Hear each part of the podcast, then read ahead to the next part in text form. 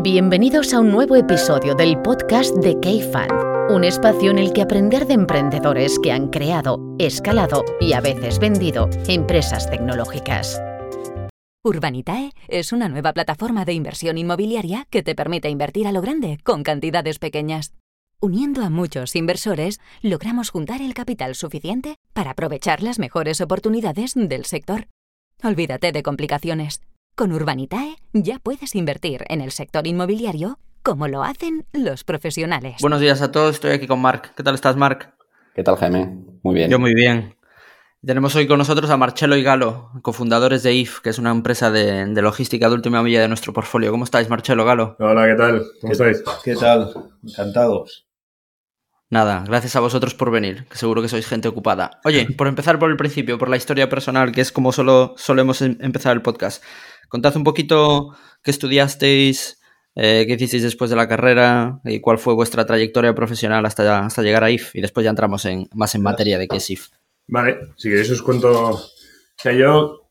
Bueno, yo empecé. O sea, yo soy ingeniero de caminos. Eh, estudié en Inglaterra y estuve ahí cuatro años y, bueno, eh, yo en el mundo de ingeniería, por algún motivo, me gustaban los terremotos y, decidí, pues oye, que, después de la carrera era un buen momento para poder investigar en terremotos. Entonces me fui a, Estados Unidos, a la Universidad de California en, Davis, a trabajar en investigación. Y, entonces estuve trabajando en, tema de investigación de terremotos un tiempo. Eh, ¿Doctorado? ¿PhD era? No, no, no. Era, fue como parte de, la tesis que tenía en la carrera y luego lo largué todo lo que pude porque la verdad que la vida en California estaba muy bien. Y, y de hecho, o sea, lo que acabó pasando es que, oye, me, proponían que me quedase para un PhD o, algún máster, algún tipo de, de, postdoctoral research y tal. Y, dije, oye, eh, esto es muy divertido, pero no, no, es lo mío. No es lo mío, eh, es demasiado específico, es demasiado cerrado. Y yo escuchaba que mis amigos estaban hablando de una cosa que era la consultoría y que se lo pasaban muy bien en Madrid y tal. Y dije, oye, pues yo me vuelvo a Madrid y me pongo a trabajar en consultoría, a ver qué es eso. Y entonces empecé a trabajar. Y que trabajaba un poco, te decían, ¿no? Los colegas también. me decían que te curraba mucho, pero que se lo pasaba muy bien. Y, entre que a mí me gusta trabajar y pasármelo muy bien, dije, joder, pues es el, el cóctel perfecto.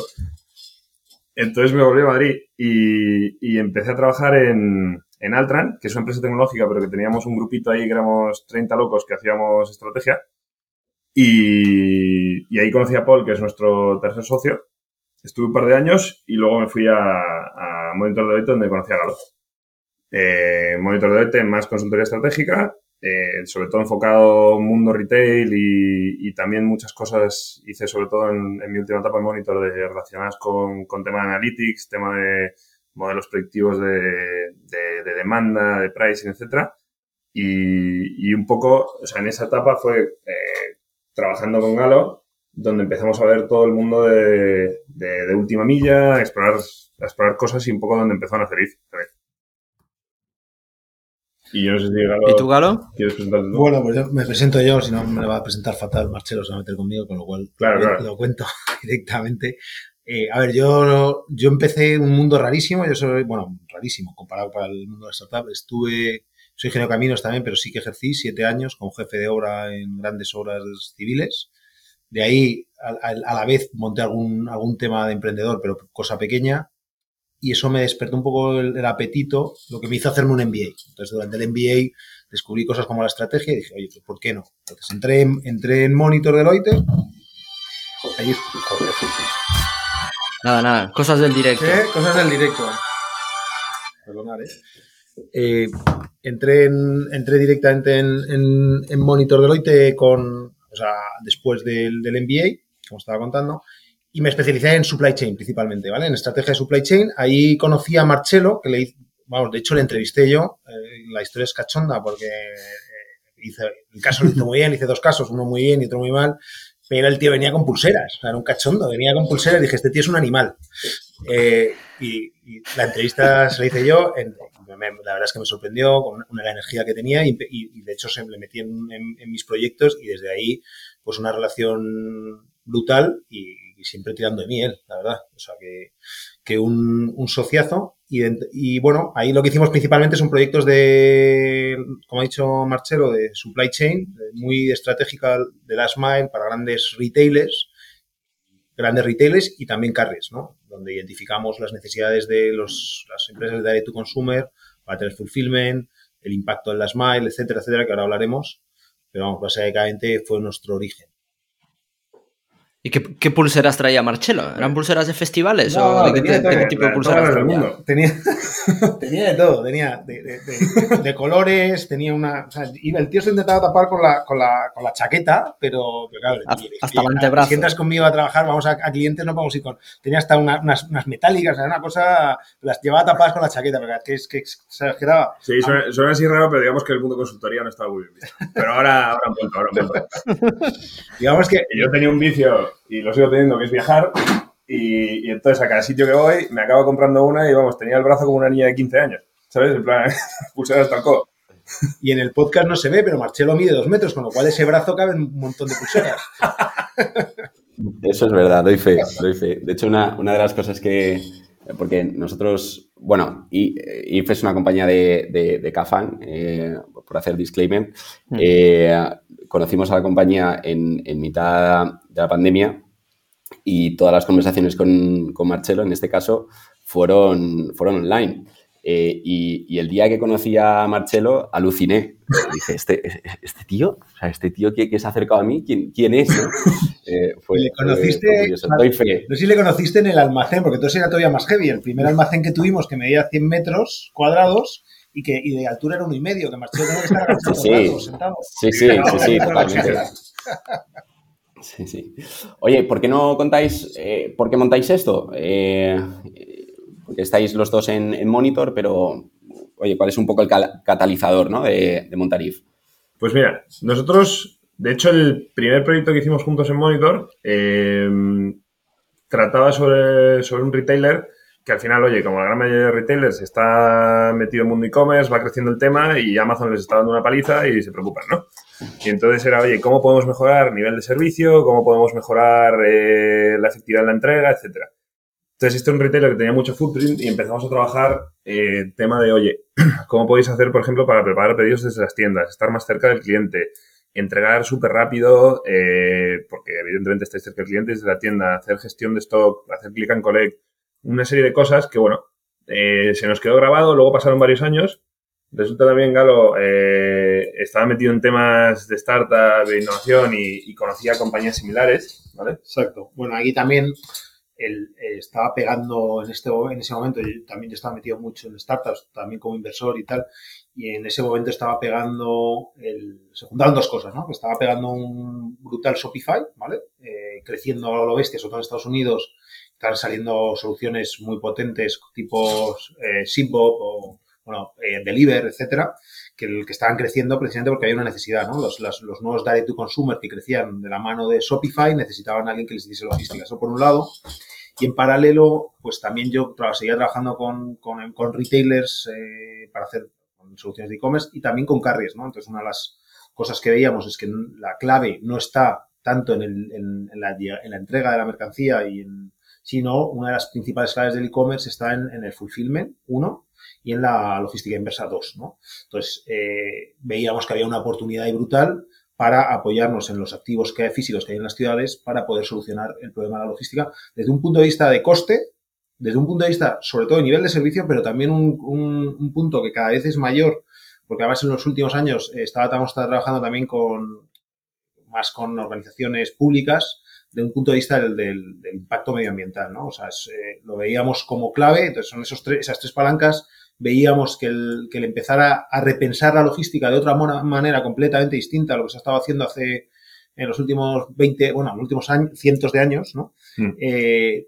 bueno, volver a meter en la ciudad o ciertas operativas que parece contra, contraintuitivo puede tener un efecto muy importante en cuanto al coste y sobre todo al, al medio ambiente, ¿no? Mejoras mucho al final son las tiendas de barrio, ¿no? Mejorar, aprovechar esa idea de la tienda de barrio para generar una, logística que sea, sea friendly con, la ciudad. Y lo que veíamos era que ese, digamos, ese play solo podía hacer retailers grandes con un montón de tiendas, aprovecharlas para estar cerca del cliente, pero que tanto había eh, eh, retailers grandes y marcas grandes como marcas pequeñas que no tenían ni por asomo el footprint suficiente o ni siquiera el footprint físico para poder hacer algo así. para poder poner su producto cerca del cliente, para poder eh, hacer, tener un impacto, o bueno, reducir su impacto en el medio ambiente, para poder entregar más rápido y flexible, que es la, tendencia principal, ¿vale? Y dar confianza a sus consumidores. Entonces dijimos, oye, aquí hay que buscar una solución para esto. Y esto se junta con una tendencia también que está pasando, es decir, cada vez más el retail está tendiendo hacia el flagship, que son en las zonas prime, eh, está habiendo como mucha demanda por, por, por hacer por locales, pero en las zonas un poquito más abandonadas, está, pues, bueno, si pasáis por, por, Madrid o por cualquier ciudad, veréis un montón de locales abandonados, etcétera, etcétera, que con la pandemia se aceleró. Y bueno, es un, también una manera de reactivar esa economía de ciudad eh, aprovechando, aprovechando estos espacios. Y, y, contarnos qué es IF entonces. Entonces, en IF lo que hacemos básicamente es, eh, o sea, nosotros queremos resolver, digamos, el problema de la última milla, ¿vale? Entonces, nosotros lo que tenemos es una solución modular totalmente, porque nuestra visión es, digamos, ser como una especie de, de AWS del mundo logístico, ¿vale?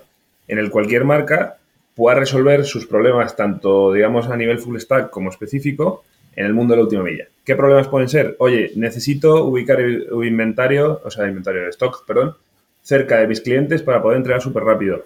O necesito, por favor, eh, tener también un footprint físico para poder hacer que mis clientes devuelvan eh, de una manera súper sencilla en puntos de drop-off y, que eliminemos esa fricción sin etiquetas, sin nada.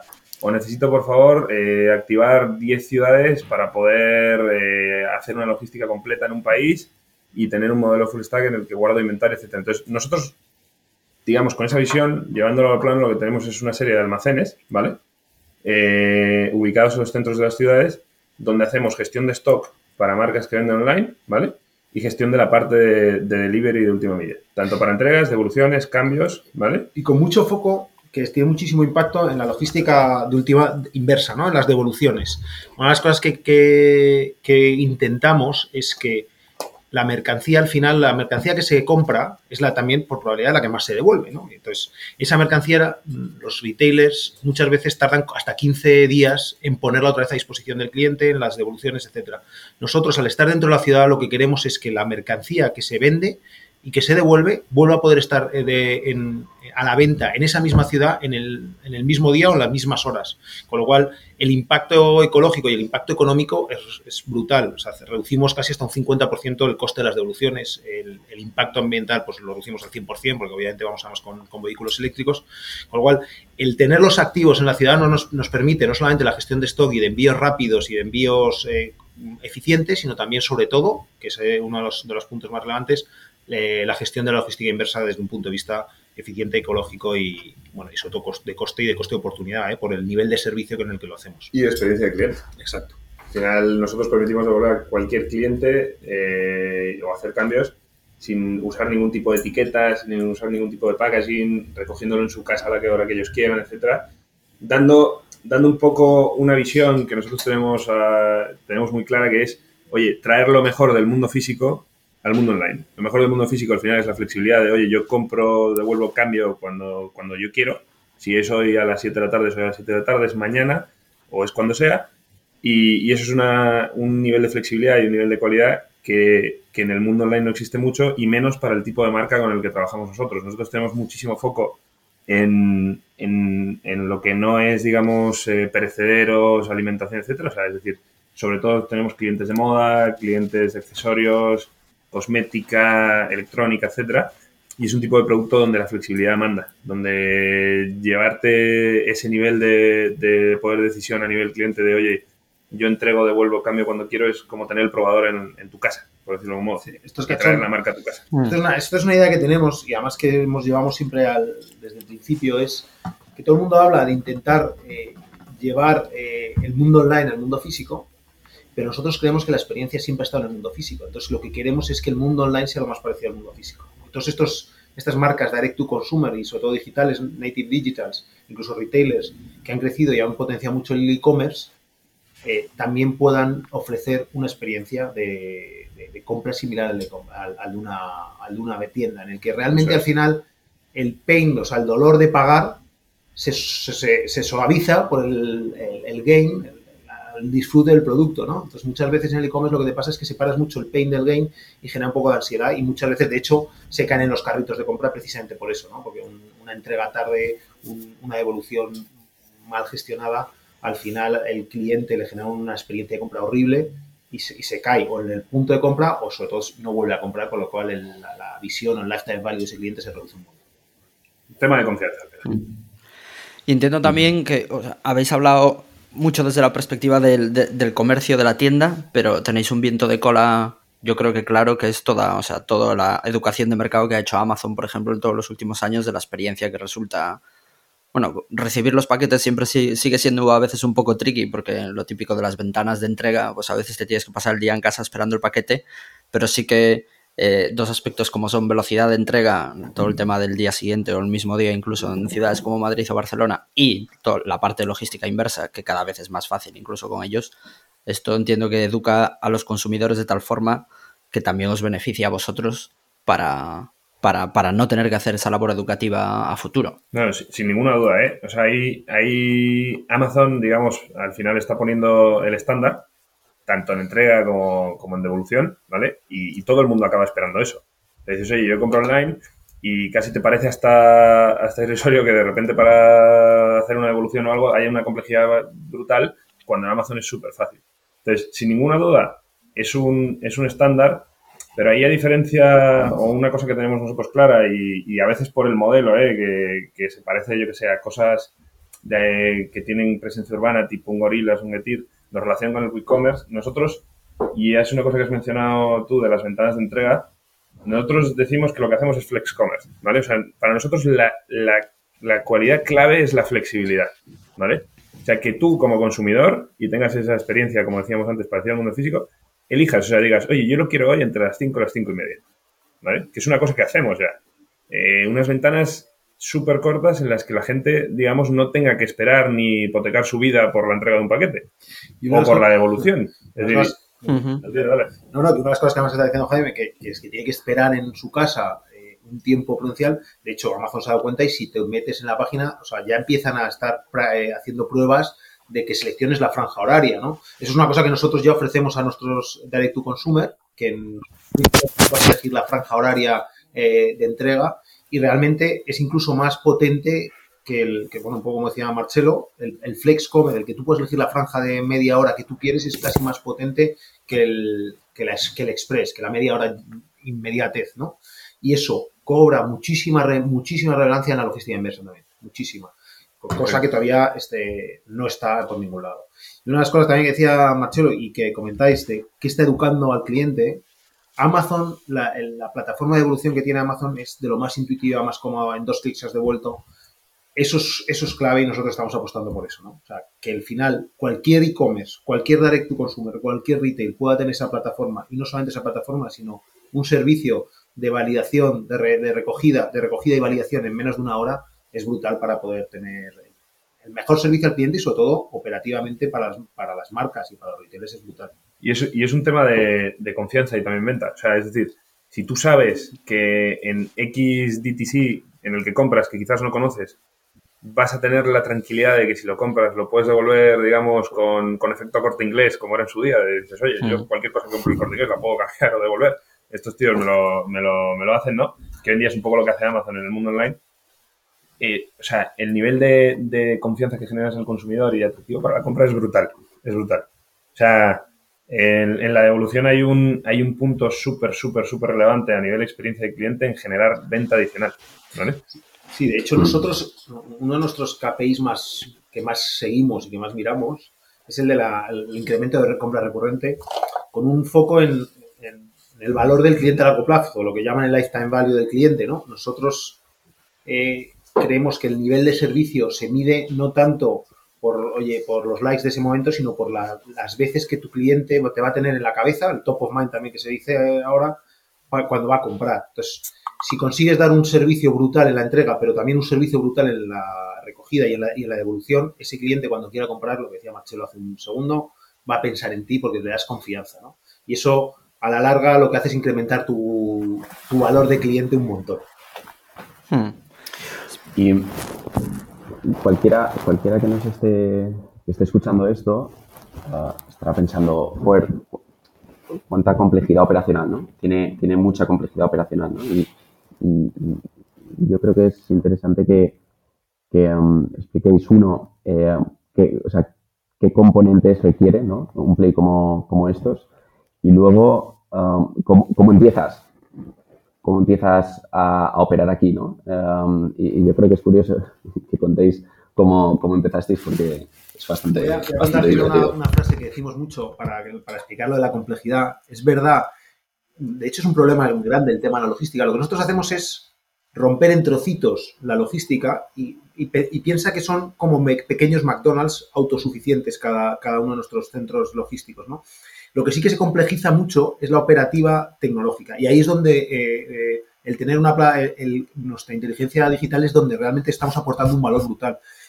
El almacén propiamente dicho simplifica mucho siempre y cuando tengamos un, una capa tecnológica detrás muy importante. Pero bueno, ya, pero contando ya anécdotas, si quieres contar tú, Marcelo, de cómo empezamos, que, te, que va a hacer gracia, alguna, alguna anécdota cachonda tenemos por ahí. Hombre, o sea, ¿cómo empiezas esto? Nosotros siempre, siempre hemos creído que, que, lo que hay que hacer es embarrarse y nosotros lo que hicimos el primer día fue eh, coger un almacén. Eh, ¿En el que Marcelo no cabía? En el que yo no cabía casi, pero bueno, en el que teníamos espacio para guardar mercancía y hacer el preparado de pedidos y tal literalmente hacer un desarrollo absolutamente mínimo para recibir pedidos de Shopify en un Excel y empezar a operar. O sea, ¿cómo se empieza esto? Yo creo que, como todo, es siempre intentando lo más rápido posible meterte en el barro, intentar coger a, algún cliente y, y, validar que tu servicio es real y que funciona y que existe, ¿vale? Y, y empezar a trabajar. Entonces nosotros empezamos, ya os digo, eh, con el almacenillo, un par de clientes que confiaron en nosotros y nuestro Excel y pues oye, hemos hecho de todo, desde preparar pedidos en la nieve hasta, hasta entregarlos Porque... en metro. O sea, hemos aquí, hecho un montón sí, de cosas. Es pero cómo empiezas aquí, es embarrándote. O sea, embarrándote o metiéndote en la nieve. Y esto es cachondo porque eh, cuando empezamos, empezamos en, en, mitad de la gran nevada de, de Madrid, Filomena. al principio, Filomena, sí. las primeras. Y realmente creo que fuimos la única empresa de delivery que no cortó el, el servicio, ¿vale? Porque iba Marchelo en metro entregando no, no, era media hora, pero era hora y media las entregas que hacíamos. La gente flipaba. Iba con un gorro de ruso, que hoy en este día está mal visto, pero iba con un gorro el tío tapándose las orejas, iba entregando en metro de un sitio a otro. Con lo cual, eh, no es, ahí no era barro, pero era nieve hasta, hasta la cintura. Porque una pregunta, Marcelo Galo, cuando habláis, y para que la gente entienda bien las diferentes partes del modelo, cuando habláis de almacenes, almacenillos, centros urbanos de logístico, o sea, que, que, la gente que se puede imaginar, esto que son bajos, como decíais antes, que están desaprovechados y que aprovecháis y, y ahí recibís todo, todo el inventario de las marcas, algo más sofisticado, más, a, más a la, hacia las afueras de la ciudad, ¿Cómo, no, ¿qué son, son, estos almacenes, almacenillos? Son locales eh, en el centro de la ciudad para que te una idea, o sea, los tenemos tan céntricos como, por ejemplo, en, en, en Tetuán, Prosperidad, eh, por la zona de Avenida América, ¿vale? Varios de los que tenemos en Madrid. Y son eh, locales que pueden ser o bien antiguos locales de retail, antiguos sotanillos, etcétera, ¿vale? Eh, que reaprovechamos. Normalmente, ahí, ahí tenemos una ventaja, o sea, digamos, son el, el, patito feo de los locales. A nosotros nos da un poco igual si está en una calle prime, eh, si es bonito a la vista, eh, si, tiene, si tiene un storefront con, con, cristales y se ve y es atractivo, ¿no? Entonces, pues normalmente son eso, pues huequillos de unos 300 y pico metros metidos en la ciudad y, y una cosa importante que decías y, viene, digamos, alineado con lo que estaba comentando antes Galo, de que, oye, partimos el problema en, en problemitas pequeñitos, ¿no? Eh, en vez de tener un almacén muy grande, es que, digamos, el nivel de sofisticación al final es, es menor porque controlar un espacio pequeño en el que nuestros empleados conocen las marcas, pueden literalmente saberse el portfolio de los productos que están dentro de memoria, hablar hasta con el, hasta con el dueño, etcétera, hace que simplifiquemos muchísimo la operativa y ganemos muchísima agilidad en, en el almacén. Muchísima agilidad en el almacén y luego en el customer service. Es decir, cualquiera de nuestras marcas, una de las cosas que más les gustan es poder llamar a la persona que está encargada de esa marca que es una de las cosas que nos hemos dado cuenta y que no teníamos tan, tan identificadas como valor, es que una marca o un cliente nuestro nos llama y sabe con quién tiene que hablar, quién es el que está en ese almacén que le lleva su mercancía, y no solo eso, sino que se puede acercar. Al estar en la ciudad, nuestros clientes vienen a verla, vienen a ver su mercancía. Que para una empresa mediana de direct to consumer, para ellos es vital poder venir, poder explicarte cómo se prepara un paquete, poder venir a ver cómo se... Toda esa parte eh, más, más de, al final la relación que ellos van a tener con su cliente final es muy relevante. Entonces, montáis, montáis, o sea, tenéis vuestros propios centros, que los operáis con vuestra propia gente y con vuestro propio producto.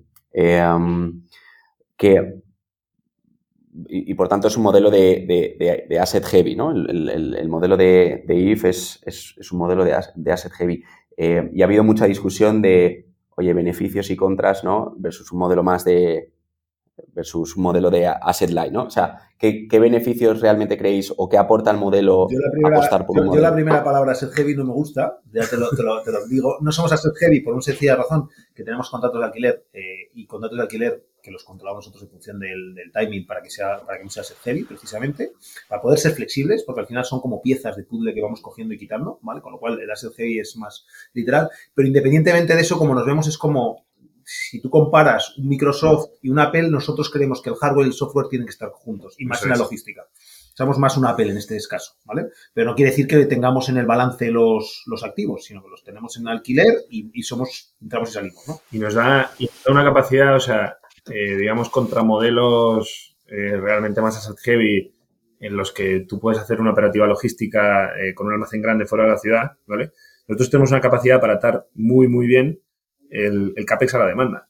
Es decir, oye, yo tengo un local, lo lleno súper rápido, necesito más demanda, cojo otro local, necesito más demanda, cojo otro local. Podríamos llamarlo OPEX, casi. Es casi OPEX. Es, casi OPEX, porque está ligado al, número de pedidos. O sea, no, no tenemos, no vivimos con, con, el, con la preocupación de tener que hacer un ramp up de, oye, tengo 10.000, 15.000 metros cuadrados en, en, San Fernando de Henares y, y, oye, tengo que llenar esto como sea. O sea, nosotros atamos muy bien lo que es nuestra, nuestro activo físico, por decirlo de algún modo, a la demanda y eso nos permite también ser flexibles en crecer y en controlar el coste. En crecer tanto físicamente en un, sitio como crecer. Mañana nos, una de las marcas nos están pidiendo ir a Alemania, pues mañana abrimos un, local en Alemania, ¿sabes? No tardamos nada, ¿sabes?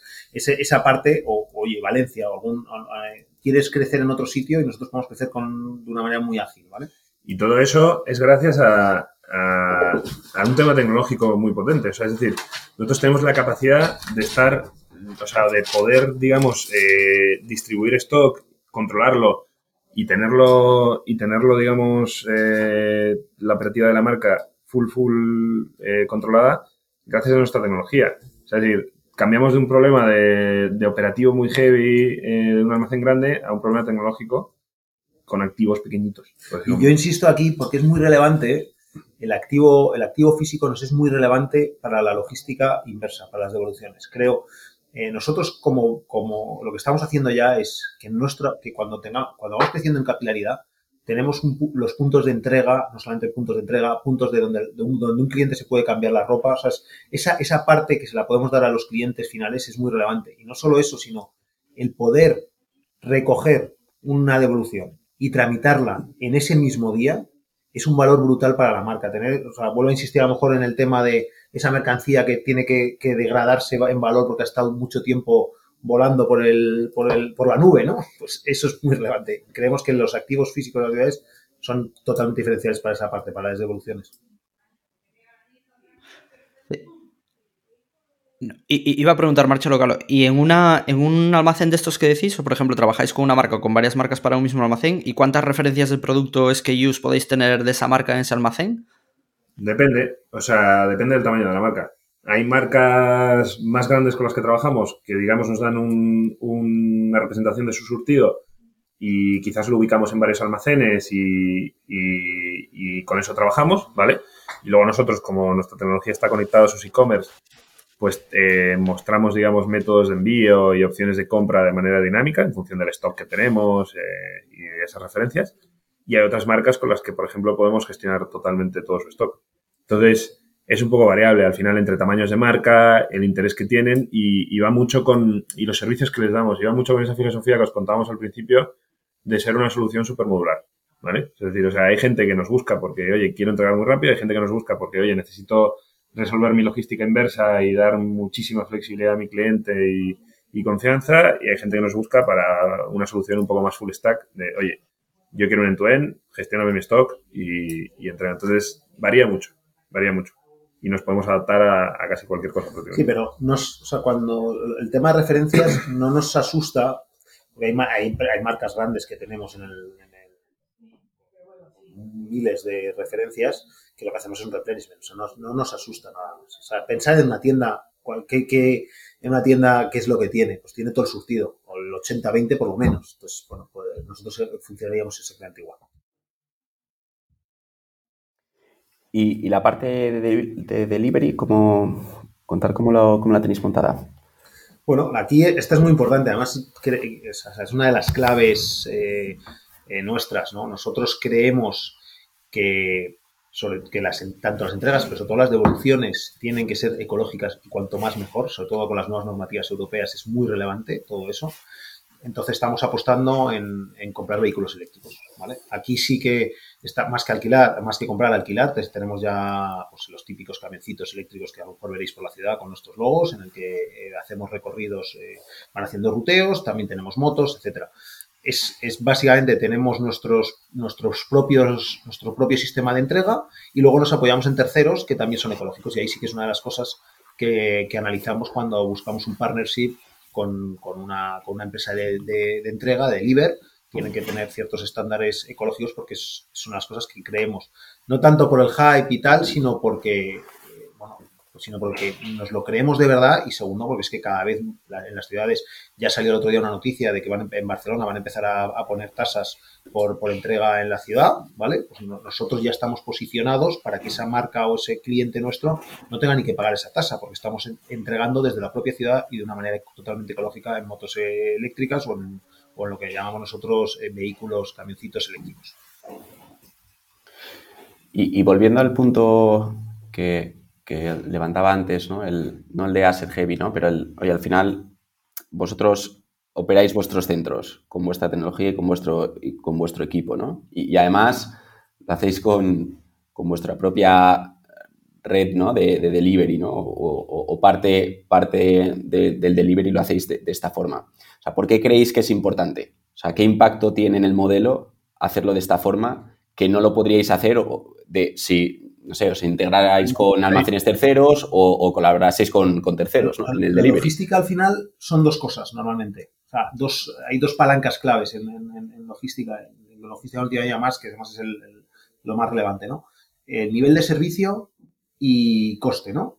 El nivel de servicio, normalmente cuando hablas con cualquier compañía de logística, estás hablando de días, de horas, tal. Nosotros hablamos de minutos. Esa es la primera cosa. Y luego, en, cuanto a eficiencia y coste, eh, también cada pequeño margen va sumando. Con lo cual, el estar integrado verticalmente te ayuda a ganar esos minutos, ¿vale? En, la, ciudad. Si no seríamos nosotros incapaces de entregar en media hora la franja de media hora que quisiéramos, si no tuviésemos controlado toda esa, toda la cadena verticalmente. Y luego, cada vez que, nos integramos, somos capaces de ir arañando. La eficiencia operativa la ganamos en el almacén, pero sobre todo la ganamos en el delivery. Entonces, las dos cosas una sin la otra no funcionaría. No podrías conseguir las eficiencias que queremos conseguir. Y, luego es un tema de experiencia. O sea, nosotros al controlar toda la cadena damos una confianza brutal a la marca. De, oye, yo soy el responsable de todo, no estamos metiendo intermediarios por debajo, no estamos metiendo eh, gente, en la mayoría de los casos, que, al final es una lucha de responsabilidades. ¿no? ¿Quién perdió el paquete? ¿Lo perdimos nosotros? ¿Lo perdió el tercero? ¿Lo perdió tal? Entonces, al integrar la cadena verticalmente ganas eficiencia y ganas confianza y ganas el, el hecho de que, de que para una marca online que al final nosotros lo que estamos representando es, digamos, sus manos y su cara cuando entregamos el paquete y ese impacto, podamos tener también controlado esa imagen y, esa visión que tiene el cliente cuando recibe los productos, que es muy relevante. Y, oye, eh, ¿dónde estáis, o sea, cuántos centros tenéis hoy y, y, dónde podéis ofrecer este tipo de servicios, ¿no? Tanto el de oye, esa entrega flexible, ¿no? Como, como la parte de, devoluciones, ¿no? Nosotros ahora mismo tenemos eh, cuatro centros en Madrid, cuatro almacenes en Madrid y uno en Barcelona, ¿vale? Entonces, digamos, en nivel 30 minutos de flexibilidad es en Madrid y Barcelona, nivel menos de 24 horas en, en pickups, entregas, etcétera, es España y Portugal, ¿vale? Y luego a partir de ahí, resto de Europa y resto del mundo es a partir de uno o dos días, dependiendo de los países. Hasta diez, dependiendo si te vas lejos, ¿no? Pero digamos que el hecho de que nuestra operativa sea local y estemos posicionados en las ciudades nos da una ventaja brutal eh, que hemos comentado antes, pero evidentemente no nos priva de, ser una solución global. nosotros entregamos absolutamente a todo el mundo. Simplemente cambian los tiempos y, y el nivel de servicio. ¿Vale? ¿Y en la parte de devoluciones? La parte de devoluciones sería igual. Igual. Incluso más relevante. Sí. En la parte de devoluciones cobra muchísima importancia el tema de que seamos globales. Eh, eh, una de las grandes problemáticas que hemos visto y por eso vamos a crecer, estamos, vamos, vamos a abrir, vamos a crecer hacia Europa, especialmente Inglaterra y Alemania, es que muchas de las marcas eh, con las que trabajamos tienen muchos problemas en las devoluciones en Inglaterra y, y sobre todo que están, quieren vender a Inglaterra, pero no, no les genera el trust al cliente final el proceso de devolución completo. Final, oye, estás comprando algo en otro sitio, eh, te va a llegar, tiene que pasar unas aduanas y luego cómo hago esa devolución. ¿no? Cobra doblemente importancia la internacionalización en este caso. O casos como Alemania, donde si trabajas en un marketplace puedes llegar a tener devoluciones del 80%, el tener un, una mercancía que puede volver a salir a la venta eh, de manera ágil desde, desde, donde, desde donde lo has vendido, o sea, de donde ha llegado, eso, eso, eso reduce los costes de una manera tan salvaje que las marcas están eh, muy, muy interesadas y es una cosa que se necesita. Y además, que tiene una, un impacto también, o sea, parece, parece que estamos hablando todo de medioambiental, pero es que el, el medioambiental y el coste operativo van muy ligados de la mano. Sí. Oye, hay, una, hay un tema que me parece interesante y no sé si es una pregunta absurda, ¿eh? me decís al final. Eh, decíais que es, que es, o sea, que me gustaría entender cuánto pensáis en el cliente final. Entendiendo por el cliente final, pues yo qué sé, pues Mark y yo que por ejemplo recibimos un producto. Y, os, os, explico un poco por qué estoy pensando esto. Antes decías tú, Marcelo, ponías la analogía de AWS. Y claro, cuando tú piensas en una plataforma, AWS quien realmente lo conoce son los developers. A mí como usuario, a Mark como usuario, nos da igual que esté en AWS, que en Azure, que, que en cualquier otra plataforma. Eh, relacionado también con lo de Amazon que decíamos antes, y, estoy totalmente de acuerdo con vosotros, o sea, yo una de las razones por las que utilizo cada vez más Amazon, para bien o para mal, es porque tengo la confianza como consumidor que sé que puedo comprarme tres cascos de 300 euros cada uno, que es algo que hice, y los devolví los tres, y lo compré porque sé que puedo probar y que puedo devolver y no me van a hacer ninguna pregunta. Pero claro, al final yo soy con, yo tengo la relación con el retailer y sé que el retailer me ofrece esa, esas posibilidades de devolución y me da igual que sea con Seur, con Celeris, con Amazon directamente, me da igual quién sea el proveedor logístico. Entonces, o sea, ¿cuánto pensáis vosotros en el consumidor final? ¿O tiene sentido que tengáis una relación directa con el consumidor final? ¿O estáis directamente en la sombra y a quien tenéis que satisfacer realmente es al, es al retailer y el retailer que traslade la, esa confianza al consumidor final? No sé si entendéis sí, sí, a qué sí. me refiero. Mira, nosotros el, en lo que creemos fielmente es en, sobre todo por el tipo de cliente con el que nos manejamos, que son marcas potentes de direct to consumer y que al final su esencia y, su valor está en su nombre de marca, es que ellos son los protagonistas. ¿Vale? O sea, digamos, nosotros estamos eh, armando a estas marcas con el servicio Super Prime, Ultra Prime que podrían tener con Amazon, pero a través de su marketplace, ¿vale? Y el valor principal se lo estamos dando a ellos. Eso quita que, que, por ejemplo, haya marcas que ya lo han hecho, creen incluso secciones especiales dentro de su web, identificando que ese servicio es especial y lo hacemos nosotros, ¿vale? O sea, nosotros creemos en, en que la marca sea el protagonista, pero creando un estándar Prime de If Last Mile, ¿vale? En el que la gente lo pueda llegar a identificar y diga, oye, yo sé que esto lo hace If, yo sé que esta marca trabaja con ellos, con lo cual, o sea, me lanzo a la piscina y me compro los tres cascos y los devuelvo porque, porque va a ser mm. sencillo, va a ser fiable, va a ser eh, súper cómodo, pero con la marca como protagonista. O sea, hay una cosa que tenemos clara en el, en el mundo en el que trabajamos, el, el, brand equity es fundamental, ¿vale? Y no tiene ningún sentido que nosotros pongamos carteles por delante y, no sé, te metas en el marketplace de ETH y, te lo compres, ¿vale? Pero para que lo entendáis muy bien es, nosotros, la, si tú te compras en una página web, debería ser pues muy parecido, siempre la marca, el producto, muy, todo, no, aparece por ningún lado, pero en el momento de la compra, un poco como cuando compras en PayPal, o sea, cuando Eso compras es. con PayPal, tú tienes tu sellito, nosotros el sellito va a ser el sellito de IF que va a dar ese trust a la marca, eso son marcas pequeñas que no tienen ese trust todavía, y el sello de IF es el sello que les da la garantía de que, eh, sobre todo el tema de devoluciones, porque dices, oye, yo compro tres cascos, ¿no? Al final nosotros no te vamos a devolver el dinero, te lo va a devolver la marca. Pero si nosotros somos capaces de recogértelo en media hora, cuando tú te los has probado y dices, oye, estos tres cascos, uno, esa mercancía no se va a deteriorar para la marca porque eh, no va a haber tiempo a markdown. Dos, tú vas a tener una experiencia brutal porque te va a venir un tío a recogértelo o lo vas a poder dejar en, a, abajo en el almacén de, de IF directamente y lo vamos a, a procesar y validar en el mismo momento, con lo cual la devolución va a ser casi inmediata. La experiencia va a ser espectacular, va a ser y, y, todo eso a través de una plataforma súper sencilla en la que tú, tú, nada más, tú nada más, ahora mismo nada más tienes que hacer eh, tres clics. muy parecido a lo de Amazon. Qué guay. ¿Cuántos sois ahora mismo en la empresa? O sea, eh, cuatro en Madrid, cuatro almacenes en Madrid, uno en, Barcelona. Eh, ¿Cuántos sois en total? Pues somos unos cuarenta y pico, ¿vale? Eh, digamos, mezclando lo que viene a ser equipos tech, comercial y operativo. Y en almacenes más o menos a un 20-30% de la gente, ¿vale? El resto es equipo tech y, comercial. Principalmente equipo tech, porque como hemos explicado antes, eh, rompemos la operativa y la sencillez de la operativa en almacenes se, se, soluciona, pero es muy importante que esté todo muy bien coordinado, con lo cual la parte tech de la compañía es muy relevante. Es tremendamente relevante. Tanto eso como la parte de producto, que ahora más, de hecho, una de las cosas que estamos potenciando mucho y que necesitamos de verdad son eh, buenas, buenos managers de producto, eh, y porque estamos potenciando que cada vez sea más user friendly aunque hayamos dicho que es la marca la que va a poner su, facing, la devolución tiene que ser lo más user-friendly. Estamos potenciando mucho que cada vez sea más fácil el producto, mucho más. Pero nos estamos contratando ahora, o sea que si alguien lo escucha... Si hay product managers por ahí, www.iflashmile.com Jefe de operaciones también, Nuestros emails, os los podéis imaginar, muy fáciles.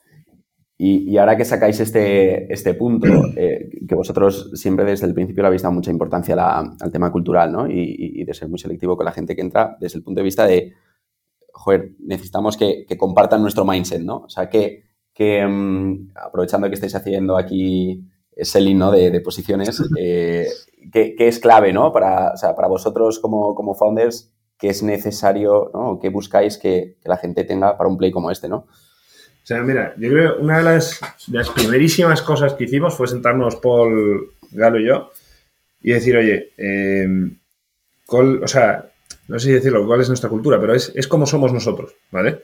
Pues nosotros cultura no entendemos como, oye, no sé, eh, igualdad, eh, creatividad, cosas así, sino como una manera de ser, ¿vale? Y, y, una manera de ser donde evidentemente entra la diversidad de personas, gustos, etcétera, pero es, es, un, es un, un, espíritu y una forma de entender lo que es eh, trabajar y crecer algo y, crear algo que creemos que tiene que estar alineado con todos. Entonces, fue una de las primeras cosas que hicimos, definirlo y empezar directamente, o sea, no solo en el hiring, sino en, en cómo evangelizamos dentro de la compañía, etcétera, a transmitir esos valores, ¿vale? Principalmente, sobre todo por, por el stage de la compañía y, y, la evolución.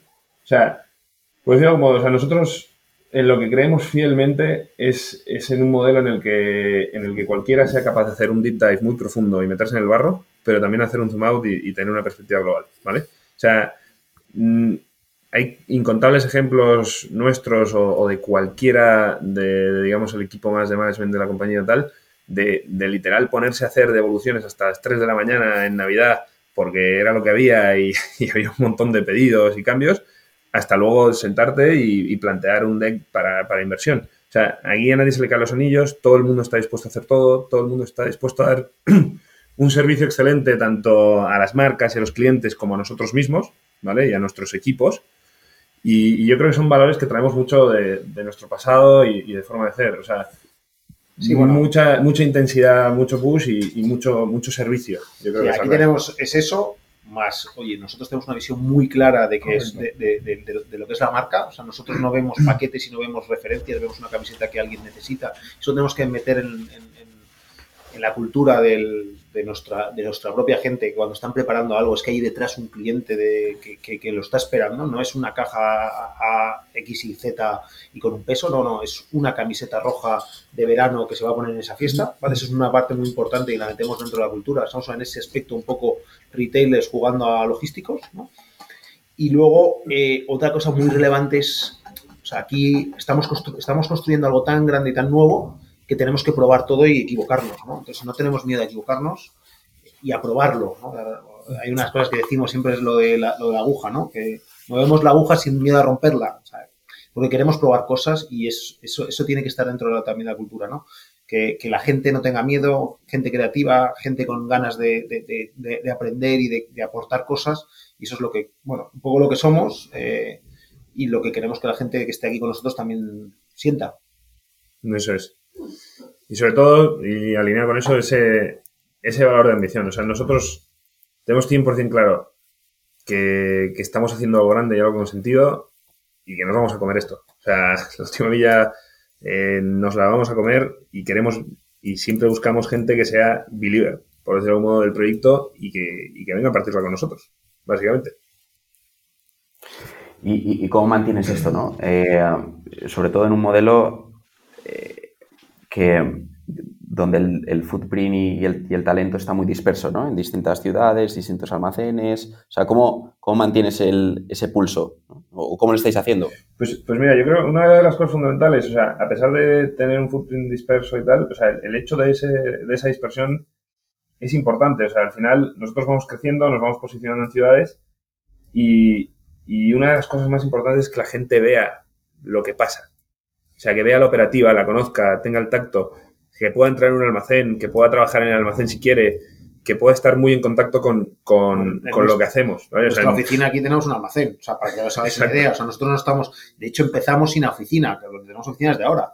Nos, nosotros teníamos despacho cada uno en un despacho para, trabajar en, cada uno de los, almacenes. Ahí teníamos que pelearnos. Ya nos hemos eh, creado oficina, pero hemos buscado una oficina que tuviese almacén. Un poco al revés, ¿no? Pero eso es muy importante para que nos, la gente lo, sienta, ¿no? Entonces es, es, hacer que la gente tenga en contacto la operativa y, el barro al lado suyo.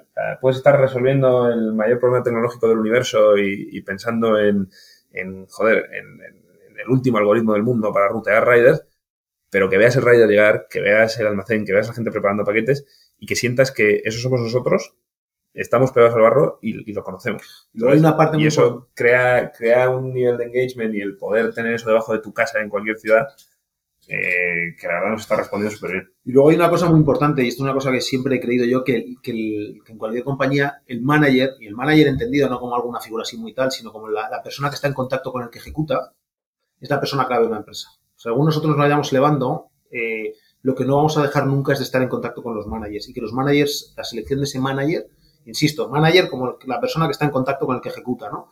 Es, es, el que transmite, es el que, el que motiva, es el que, el que transmite los valores, es el que eh, ejecuta, el que incentiva, es todo, ¿no? Entonces, esa persona o esas personas tienen que, tienen, tienen que, tienen que respirar lo mismo que respiramos nosotros y es la parte más importante. Y ese hiring, lo hacemos desde el minuto cero, lo, entrevistamos, o sea, es muy, es muy importante esa, esa parte del, llamamos, llamémosle managers. El que no tenga buenos managers y pues, al final no transmite la cultura, es importantísimo, es la parte más clave de cualquier compañía, creo yo. Y, por añadir solo, o sea, y luego, evidentemente, mucho, mucho liderazgo con ejemplo. O sea, es decir, eh, nosotros no tenemos ningún problema en coger y si toca hacer devoluciones o cambios o preparar paquetes, los hacemos eh, si toca hacer cualquier cosa que, quizás se nos escapa, la hacemos y demostrar que, aquí todos podemos, podemos echar para adelante y estamos dispuestos a, participar en, levantar esto. O sea, que no,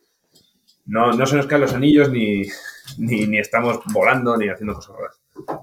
Doy, doy fe de que invitáis a todo el mundo a, participar en la, en la, operación más, más de barro. A mí me invitaron a, ir una semana a currar ahí, pero los cabrones me, me, me, llamaron en Black Friday.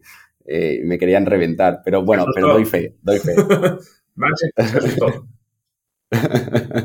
Mejor ir en agosto. Dijo, seguro. dijo, que tenía mucho deal flow y tenía que hacer cosas y. Eso seguro. Oye, Marcelo Galo, para ir, para ir terminando y antes de entrar en las preguntas habituales, tenemos aquí un último punto que de hecho no sé si lo ha añadido Marco, vosotros, eh, que, habla un poquito de la visión del futuro de la última milla, que más o menos es un tema que habéis tocado a lo largo de la conversación, eh, pero que ahí se me ocurren diferentes melones que abrir sin irnos a una hora y media de conversación. Pero, ¿qué, qué, cosas estáis viendo interesantes en última milla o que, que os podéis plantear vosotros hacer? Pensando en alto, robótica en almacenes o otro tipo de cosas, vehículos autónomos para delivery y otras cosas que se están viendo por ahí. Pero ¿qué cosas interesantes estáis viendo? ¿Qué oportunidades interesantes creéis que pueden existir? Y esto lo enlazo con otro tema, que creo que tocabas tú, Galo, antes, o no sé si fue Marcelo, que es todo el tema, o sea, cómo todas estas, estas nuevas tendencias están reordenando las ciudades. El tema de los bajos vacíos, nosotros tenemos, por ejemplo, otra compañía en el portfolio que se llama la Gran Familia Mediterránea, que tiene un modelo de cocinas fantasma o ghost kitchens, que un poco lo que hace es, oye, aprovecharse de, localizaciones no flagship para dar un servicio eh, que antes era muy complicado dar eh, por muchos motivos. O sea, ¿qué, qué, veis interesante pues o qué tendencias veis interesantes en todo lo que es logística de última milla? En logística de última milla, cosas que vemos, ¿eh? Y partiendo del almacén, a lo mejor si quieres, eh, hmm. Hay temas como automatización, ¿vale? Que pueden parecer cosas, oye, ¿cómo vas a automatizar un almacén pequeño? pues ya se está haciendo, hay varias, varias startups muy potentes con las que estamos además en conversaciones. Porque para Desde un punto de vista de robótica. robótica total. Vamos, de hecho, no te tienes que ir muy lejos. Tú te vas a, hay farmacias ya por Madrid donde tú te vas y todo, todo robotizado. Tiene que, o sea, el producto tiene que funcionar muy bien, ¿vale? Eh, o sea, tiene que ser un producto muy específico, o incluso para logística eh, inversa tiene mucho sentido porque ahí al final tienes referencias eh, muy, muy concretas y, muy caóticas, ¿no? En el que tienes que buscar un almacenamiento caótico y ahí puede tener sentido cierta robótica en la que tú por casilleros vas guardando y asignando, ¿no? Posiciones. Eso, eso, eso va a pegar. Eh, si no ha pegado todavía es porque todavía es más rentable que lo haga una persona, pero va a pegar. Ya las farmacias, como os digo, ya lo están haciendo porque ahí sí el personal es más caro. Eh, temas también para el guardado eh, y también hablando logística inversa, que es cuando se complejiza mucho la operativa, también temas como RFID para tener identificada la, mercancía, el traza, trazabilidad, etcétera, con un foco muy importante. Al final, en la, clave en estos, eh, en, cualquier almacén, eh, pero en microalmacén también cobra importancia, es saber dónde está el stock, qué stock tienes y todo eso en tiempo real, ¿no? Entonces, y tenerlo controlado y poder sacarlo rápido. Entonces, con todo lo que ayude ahí, el RFID va a tener un, grandísimo impacto. De hecho, nosotros estamos ya aplicando RFID en alguno de los almacenes como prueba piloto y controlándolo con, Luego tenemos una especie de rumbas que se van paseando por los... Es una prueba piloto que estamos haciendo para, para hacer el conteo casi en tiempo real, ¿vale? Porque es una de las grandes problemáticas que se tiene, el stock fluctuante, quién ha cogido qué, etcétera. Que es un tema que ya están viendo las, las, las tiendas. Zara y, y, y Decathlon, cualquiera que vaya, ya sabe que está todo con, con RFID. Tú, tú, compras en Decathlon y ya tienes todo funcionando con RFID hasta que sea hasta una cosa de, de, 30 céntimos, ¿no? Y es porque te, operativamente te mejora mucho. Y eso en la última milla va a ser fundamental. Eso, eh, eso es una. Y luego ya en cuanto al delivery, cosas que van a funcionar. Primero tiene que masificarse la entrega electrificada y eso va a tener sus retos, pero creo que es fundamental y luego ya cosas más hype de entregas autónomas, etcétera, pues bueno, vemos eh, robocitos entregando, y los veremos en Madrid, creo que ha salido ya algún, algún caso concreto y tal, pero eso, por tema de eh, legislación, etcétera, va a ser casos muy puntuales y casos de uso hasta que eso se masifique. Yo no lo veo por ahora, pero bueno, eh, no, desde luego nosotros lo miramos todo y estamos siempre pendientes de cuál es, cuál es la mejor manera, ¿vale? cuál es el mejor objetivo. Sí, en cualquier caso, eh, operar tus propios centros te permite poder implantar esto eh, de una forma más homogénea. Si no fuesen, eh, si no fuesen vuestros en el sentido de no los operaseis vosotros, me imagino que es mucho más complicado. Y el que sean pequeños nos permite también probar cosas nuevas. Es decir, el que sean pequeños, yo mañana puedo automatizar un almacén con un CAPEX relativo y compararlo con otro que no tiene CAPEX. Y, no estoy haciendo una mega inversión, sino que estoy haciendo solamente es, eh, un microalmacén como el, que, como el que invierte en una farmacia y estoy comprobando KPIs desde el minuto uno. Eso nos da también cierta agilidad a la hora de prueba y error, que es lo que contábamos antes, ¿no? Son como pequeñas casi que pequeñas pruebas que luego la que funciona la podemos extrapolar al resto eh, y convertirlos. Nosotros siempre hablamos que, lo que queremos hacer pequeños McDonald's, yo lo he dicho antes, ¿no? Queremos tener un modelo operativo muy concreto, muy bien definido, en el que cada cosa se abra de una manera, pero sin perder esa creatividad de probar cosas nuevas.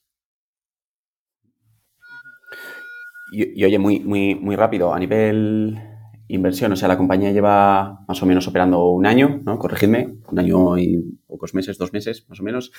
Eh, a nivel inversión, ¿qué, es lo que ha ocurrido y, también en qué, en qué, punto estáis? Muy rápido, vamos. Sí, pues a nivel inversión nosotros eh, empezamos a operar eso hace un año.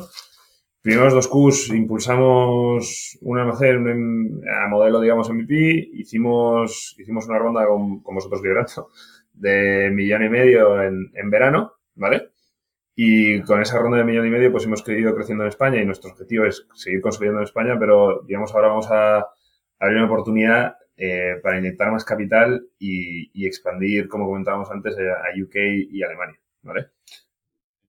Con, con, un foco muy grande en, en, un producto de logística inversa que vamos a lanzar muy, muy potente, ¿vale? Para, para estos retailers, para tener un control súper, súper eh, certero de la validación de productos eh, muy rápida y una experiencia de cliente muy diferencial, ¿vale? Muy cercana a Amazon. Y, y eso es un poco la, la visión objetivo más eh, corto medio plazo. O sea, terminar esa expansión en España, salir UK y Alemania y, y, contar con ese producto de evoluciones que ya lo tenemos listo para, para lanzar prácticamente y que creemos que, que va a ser un bombazo. A tope.